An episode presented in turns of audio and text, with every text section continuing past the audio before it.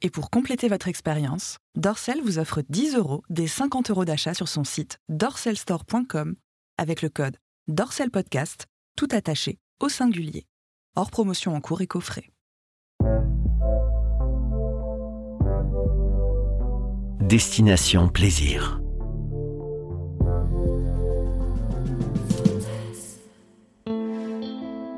Elle a rêvé de ce moment depuis tant de mois, tant d'années même faire une pause, loin du quotidien, de tout et de tout le monde. Elle veut partir au soleil, dans un pays qu'elle ne connaît pas, et seule.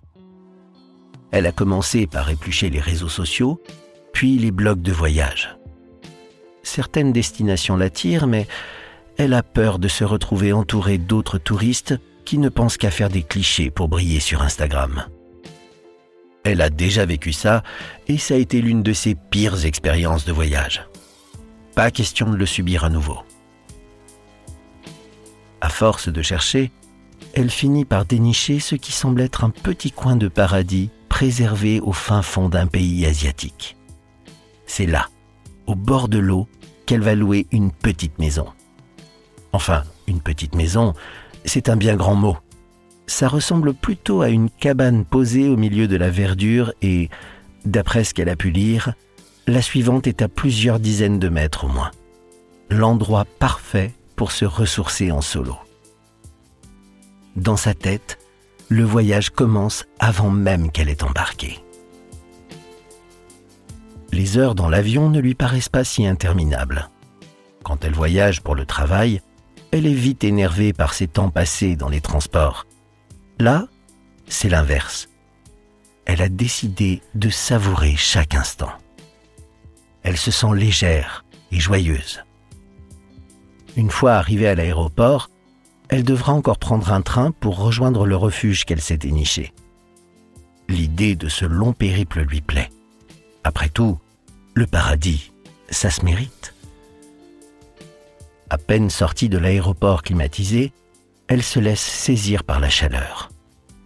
Elle n'a pas ressenti cette moiteur caractéristique depuis si longtemps.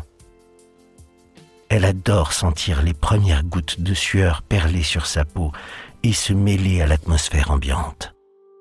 Elle aime cette langueur et cette sensualité qui s'empare d'elle à cet instant précis, car elle sait que ces sensations ne la quitteront plus pendant tout son séjour.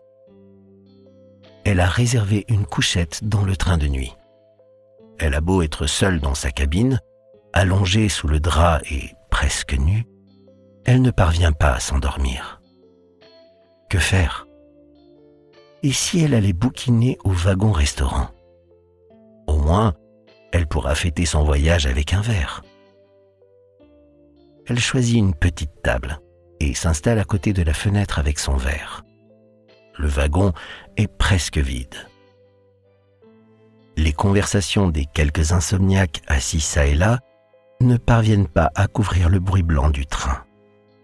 Dehors, des lumières éparses alternent avec un noir sombre. Elle pense déjà à la végétation, tout ce vert luxuriant qu'elle découvrira au petit matin, quand elle entend une voix masculine lui demander en anglais si la place est libre. Elle se retourne et est aussitôt saisie par son regard d'un brin profond et pénétrant. Il lui sourit et lui montre son livre. Apparemment, il a eu la même idée qu'elle. Mais pourquoi venir s'asseoir à sa table alors qu'il y a de la place un peu partout dans ce wagon? Elle n'a pas besoin de lui poser la question. J'ai vu que vous étiez là pour lire vous aussi. Je me suis dit que comme ça, nous n'allions pas nous déranger. Elle acquiesce et reprend son roman, troublée. Elle a beau tenter tant bien que mal de se concentrer, elle ne réussit toujours pas à se plonger dans l'histoire. De temps en temps, elle lève les yeux vers son compagnon de table. Elle observe son front, sa bouche, ses pommettes. Tout en lui est une alliance de virilité et de délicatesse. Quand il la surprend en pleine étude de son visage, elle rougit. Il sourit, pose son roman et commence à lui demander d'où elle vient. La conversation est fluide, mais elle ne peut s'empêcher de sentir une forme d'électricité dans l'air. Les minutes passent, peut-être les heures, elle ne sait pas. Mais elle a de plus en plus envie de cet inconnu. Elle espère que lui aussi.